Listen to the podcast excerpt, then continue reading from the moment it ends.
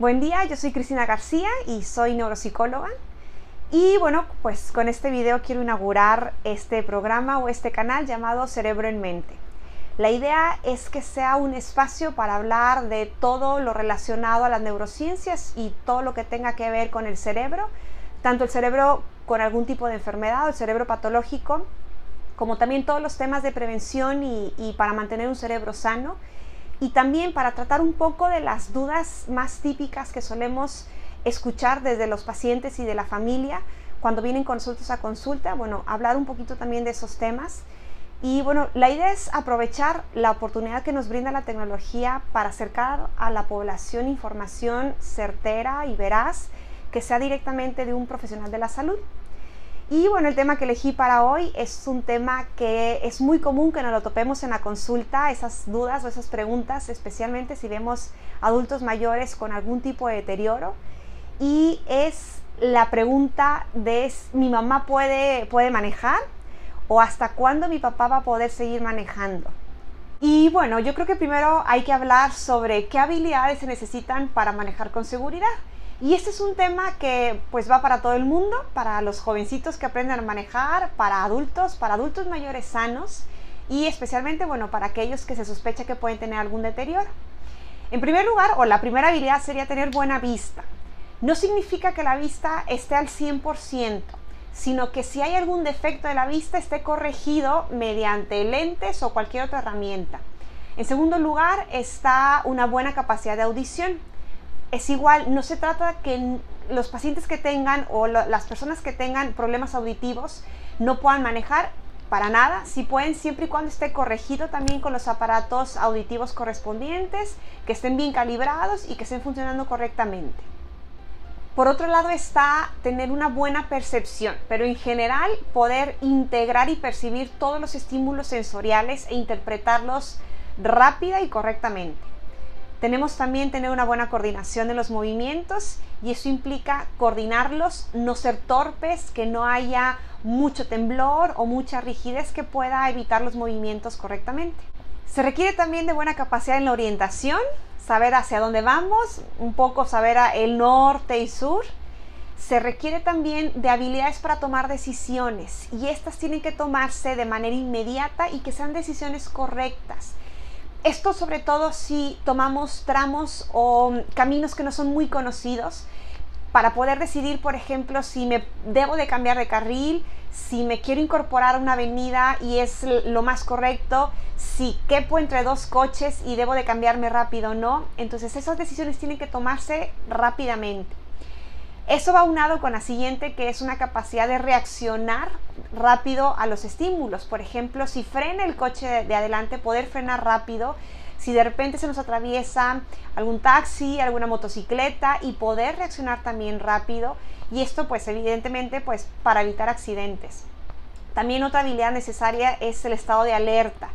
El estar muy despiertos, no estar somnolientos, cansados, a veces hay algunos medicamentos que tienen de efecto secundario la somnolencia o el sopor. Bueno, también eh, intentar evitar esto. Y pues evidentemente una función muy importante es tener buena memoria. Desde saber cuál es el recorrido que yo necesito para llegar a tal lugar, a dónde quiero llegar, reconocer y acordarnos del sentido de que tienen las calles y obviamente no desorientarnos, no, no desconocer de repente en dónde estamos y cómo puedo regresar a mi casa mucho ojo. A veces decimos, bueno, los adultos mayores manejan con mucha, mucha seguridad o manejan este, con mucho cuidado, pero mucho ojo, el manejar despacio no es sinónimo de manejar con seguridad. A veces puede ser sinónimo de tener mucho miedo, de tener mucha inseguridad y el manejar muy despacio también puede generar accidentes o también puede ser peligroso para el adulto mayor. En caso de que ustedes consideren que su familiar o su papá o su pareja sí cumplen con estos requisitos, eh, entonces, bueno, vienen entonces las, las siguientes preguntas. Y bueno, también está esto de, ok, mi papá o mi mamá sí manejan con mucha seguridad, pero son capaces de manejar en todo tipo de ambientes. Y esto incluye manejar de día y manejar de noche manejar si está lloviendo, manejar cuando hay mucho tráfico, manejar en carretera o manejar en avenidas rápidas, en vías rápidas. Y evidentemente en algún momento los adultos mayores ellos mismos van restringiéndose conforme se van conociendo, van decidiendo, por ejemplo, ya no manejar de noche porque no ven bien o no manejar en carretera porque no se sienten muy seguros. Y está bien, y es correcto, aceptar que ellos mismos vayan reconociendo que no pueden hacer ciertas actividades, pero también nosotros identificar cuando ya no pueden manejar cuando está lloviendo, por ejemplo, porque se pongan muy nerviosos o porque no pueden tomar buenas decisiones o porque no reaccionan rápido, por ejemplo, en carretera.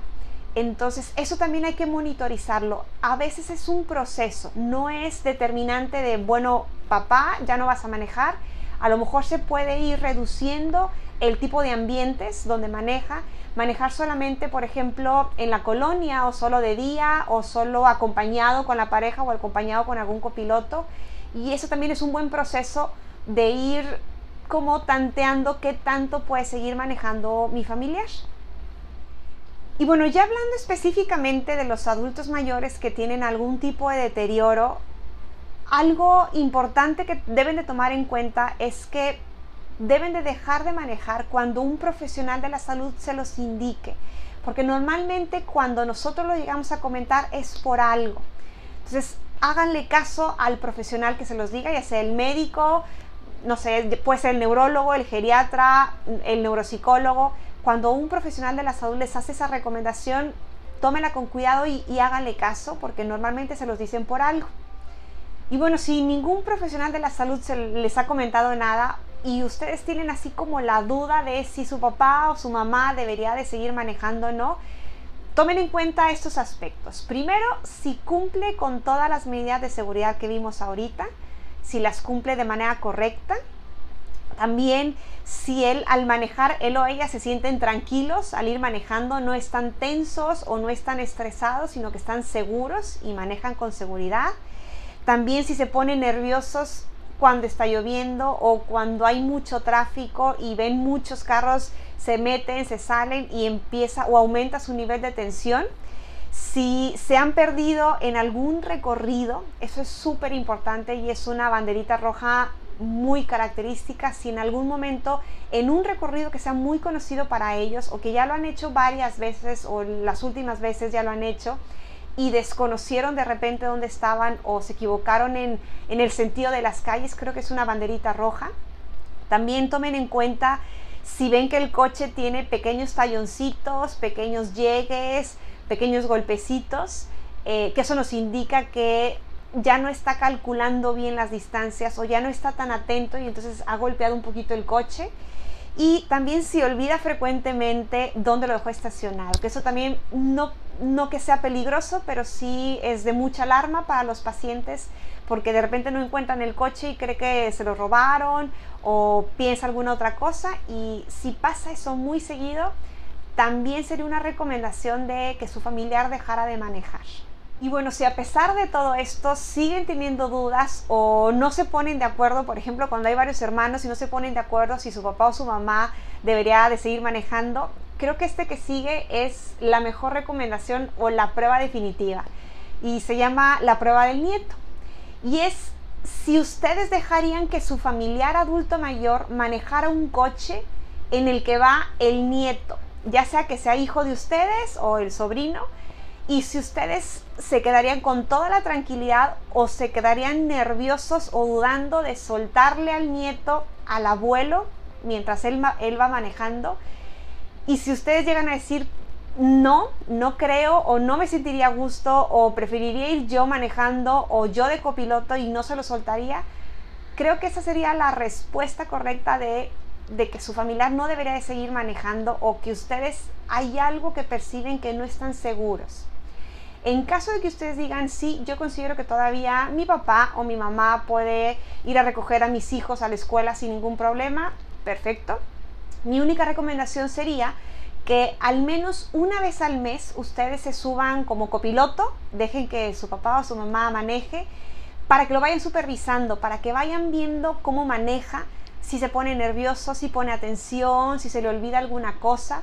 Y al menos una vez al mes que ustedes vayan supervisando el seguimiento y con eso ya van decidiendo más adelante si en algún momento va a tener que dejar de manejar. Y bueno, obviamente también cada caso es diferente, cada familia es diferente y cada adulto mayor tiene estrategias diferentes, entonces no es una receta que va a funcionar para todo el mundo, es simplemente para que ustedes tengan una idea que, les dé un poquito más de luz, pero ante cualquier duda mayor que ustedes tengan, acérquese con algún profesional porque ustedes pueden decir, bueno, a lo mejor mi, mi, papá batalla mucho para manejar, pero vivimos en una ciudad muy chiquititita o en un pueblito donde no hay muchos coches y no hay mucha gente, o es, vive en un rancho, entonces maneja en terracería y creemos que no hay problema. La verdad es que cada caso es diferente y eso hay que manejarlo de manera individual. Esto es solamente para que tengan un poco más de información. Eh, si quieren un poco más de información o esta información más específica, búsquenos en Instagram y en Facebook. Este post debimos de haberlo subido hace como unas dos semanas. Ahí pueden encontrar todos los datos específicos. Evidentemente, bueno, si tienen dudas más particulares, vayan y busquen algún profesional de la salud. Si tienen dudas generales, escríbanos por correo, por Facebook, por YouTube, por las redes sociales. Contáctenos con toda confianza. Y bueno, si este video creen que le puede servir a alguien, compártalo con quien crean que pueda sacarle provecho y pues esperamos como quiera este, seguir tratando alguno de estos temas para más adelante.